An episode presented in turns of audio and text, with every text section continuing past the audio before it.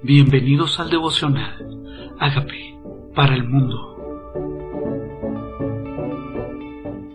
Gálatas capítulo 3 El Espíritu se recibe por la fe. Oh Gálatas insensatos, ¿qué nos fascinó para no obedecer a la verdad? A vosotros ante cuyos ojos Jesucristo fue ya presentado claramente entre vosotros como crucificado. Una de las cosas que me impresiona del apóstol Pablo es que le llama insensatez a la desviación de nuestro corazón, a volver al pasado, a ser aprobado por las obras y no por la fe en Jesucristo. Dice, ¿quién nos fascinó para no obedecer a la verdad? O sea, aparentemente fue extraviado el corazón hacia cosas que no vienen de Dios. Dice, aquellos ante cuyos ojos Jesucristo fue ya presentado. O sea que cuando muchas personas ya han creído en Jesucristo crucificado, se devuelven a creer en otras cosas que no vienen de Dios, que no son conforme a la verdad que es Jesús. Dice, esto solo quiero saber de vosotros, ¿recibiste el Espíritu por las obras de la ley o por el oír con fe? ¿Tan necios sois? Habiendo comenzado por el Espíritu, ahora vais a acabar por la carne. O sea, yo voy a vivir la vida cristiana en mi esfuerzo tratando de agradar a Dios según las obras de la ley, o voy a creer por el poder del Espíritu en esa vida que se recibe por fe en esa gracia porque es en la carne que las personas están tratando de ser buenas por sí mismas. Y por eso esta exhortación que hace el apóstol Pablo a los Gálatas es para todos aquellos que habiendo creído en Jesucristo siguen judaizando o siguen viviendo por la ley. Dice, tantas cosas habéis padecido en vano, si es que realmente fue en vano. Aquel pues que os suministra el Espíritu y hace maravillas entre vosotros, lo hace por las obras de la ley o por el vivir con fe. No sé si ustedes tienen gente cercana a ustedes mismos que se han cuestionado si nosotros debemos guardar la ley después de creer en Jesucristo. Pues está la exhortación del apóstol Pablo diciendo, el Espíritu se recibe por la fe. Ahora nos habla de el pacto de Dios con Abraham. Dice, así Abraham creyó a Dios y le fue contado por justicia. Sabed, por tanto, que los que son de fe, estos son hijos de Abraham. Y la escritura, previendo que Dios había de justificar por la fe a los gentiles, dio de antemano la buena nueva a Abraham diciendo, en ti serán benditas todas las naciones. De modo que los de la fe son bendecidos con el creyente Abraham. Dios bendijo en Abraham todas las naciones, o sea, el mundo gentil y el mundo no gentil, el mundo judío y el mundo que creyó en Jesús por Abraham, porque fue en su simiente, o sea, en Jesús, que fueron benditas todas las generaciones. Todos los que creemos en Jesús, que es la descendencia de Abraham, somos bendecidos por fe, por la fe de ese Abraham que creyó cuando aún ni siquiera tenía hijo y creyó a que a través de sus generaciones iba a venir el Salvador. Esa fue la fe de Abraham. Y nos bendijo Dios. Por tanto, somos hijos de la misma fe que tuvo Abraham. Dice, por todos, porque todos los que dependen de las obras de la ley están bajo maldición. Pues escrito está, maldito todo aquel que no permaneciese en todas estas cosas escritas en el libro de la ley para hacerlas. O sea que están tratando de ser justificados obedeciendo a toda la ley y al no poderla cumplir toda, cabe una maldición sobre ellos. Porque es maldito el que no la cumple toda. Entonces, si siguen por esas obras de la ley, están en maldición. Dice, por la ley ninguno se justifica para con Dios. Es evidente, porque el justo por la fe vivirá. Y la ley no es de fe, sino que dice, el que hiciere estas cosas vivirá por ellas.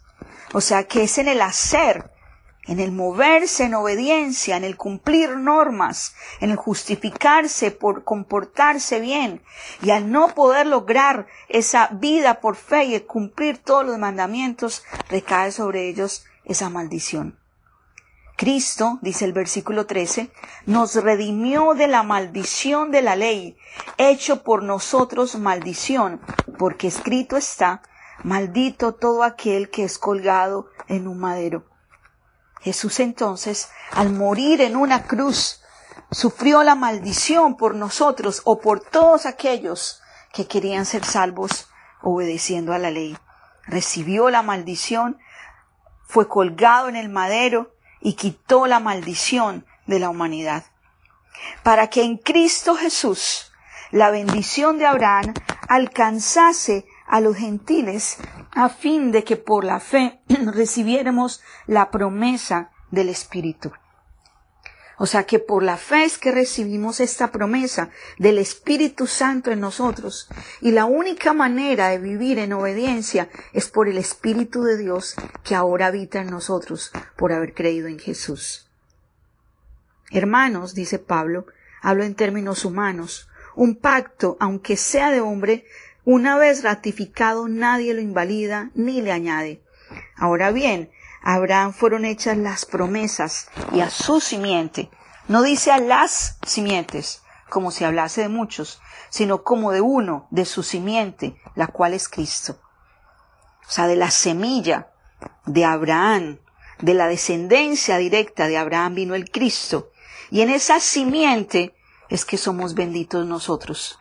Esto pues digo, el pacto previamente ratificado por Dios para con Cristo y la ley que vino 430 años después no lo abroga para invalidar la promesa, porque si la herencia es por la ley, ya no es por la promesa, pero Dios la concedió a Abraham mediante la promesa. O sea, Dios dio una bendición para todos los que creemos en esa simiente que es Cristo. 430 años antes de que la ley existiese a través de Moisés, porque primero fue Abraham y luego fue la ley por Moisés. O sea, creíste en Jesucristo, en la simiente de Abraham, la herencia es para nosotros, la bendición, las promesas son para nosotros, y esa promesa no es abrogada. Ahora habla del propósito de la ley en este Gálatas 3. Entonces, ¿para qué sirve la ley? Fue añadida a causa de las transgresiones, hasta que viniese la simiente a quien fue hecha la promesa, y fue ordenada por medio de ángeles en mano de un mediador. Y el mediador es, no lo es de uno solo, pero Dios es uno. Luego la ley es contraria a las promesas de Dios en ninguna manera, porque si la ley fue dada, si la ley pudiera vivificar, la justicia fuera verdaderamente por la ley. Mala escritura lo encerró todo bajo pecado para que la promesa que es por la fe en Jesucristo fuese dada a los creyentes. ¿Cómo explicamos esto? La ley fue dada para que toda aquel, aquella persona se entendiera que la ley no vivifica y necesitara necesariamente la redención en Jesús. Al no cumplir la ley, todos fuimos envueltos en la palabra pecado, todos nos constituimos pecadores. Y Cristo, a todos aquellos que no podemos cumplir esa ley, nos salva y nos redime. A todos los creyentes. ¿Es usted creyente en el regalo de Jesús? Pues este regalo es para usted y para mí. ¿Se considera usted pecador? Pues este regalo de la salvación en Cristo es para usted y para mí. Pero antes que viniese la fe estábamos confinados bajo la ley, encerrados para aquella fe que iba a ser revelada, de manera que la ley ha sido nuestro ayo para llevarnos a Cristo, a fin de que fuésemos justificados por la fe. La ley nos evidenció cuán pecadores éramos para que nosotros fuéramos a Jesús y por fe lo recibiésemos. Porque todos los que habéis sido bautizados en Cristo, de Cristo estáis revestidos.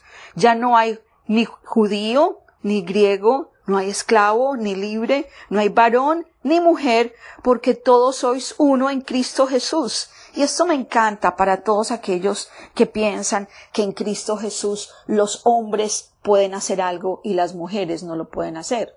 Porque en este versículo dice que en Cristo no hay griego, o sea, gentil, no hay judío, no hay esclavo, no hay libre, no hay varón y no hay mujer porque todos, hombres y mujeres, estamos revestidos de Cristo, para que todos vosotros seáis uno en Cristo Jesús, y si vosotros sois de Cristo, ciertamente el linaje de Abraham sois y herederos según la promesa.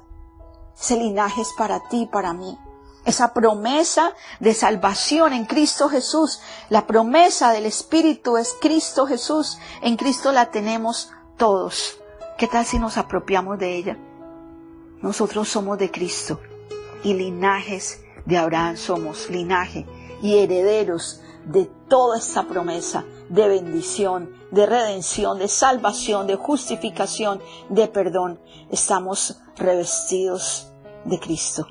¿Qué tal si le damos gracias a Dios, aún por descubrir que somos pecadores, porque nos llevó a necesitar la hermosa gracia que es en Cristo Jesús? Cuando creemos en Él.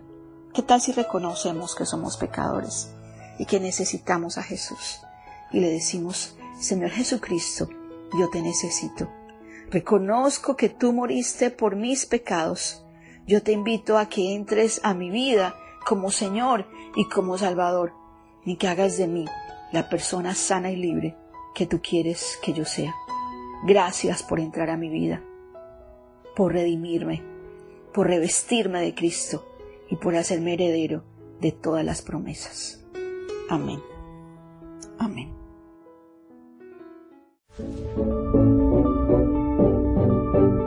Amigos, queremos que usted sea parte de esta obra que estamos haciendo a través de Agape para el mundo y que este mensaje de Jesús llegue hasta la última de la tierra. Si quieres donar en nuestra página web puedes hacerlo en agapeparalmundo.org o también a través de Cele en agapeoficial.gmail.com. Dios bendiga tu generosidad.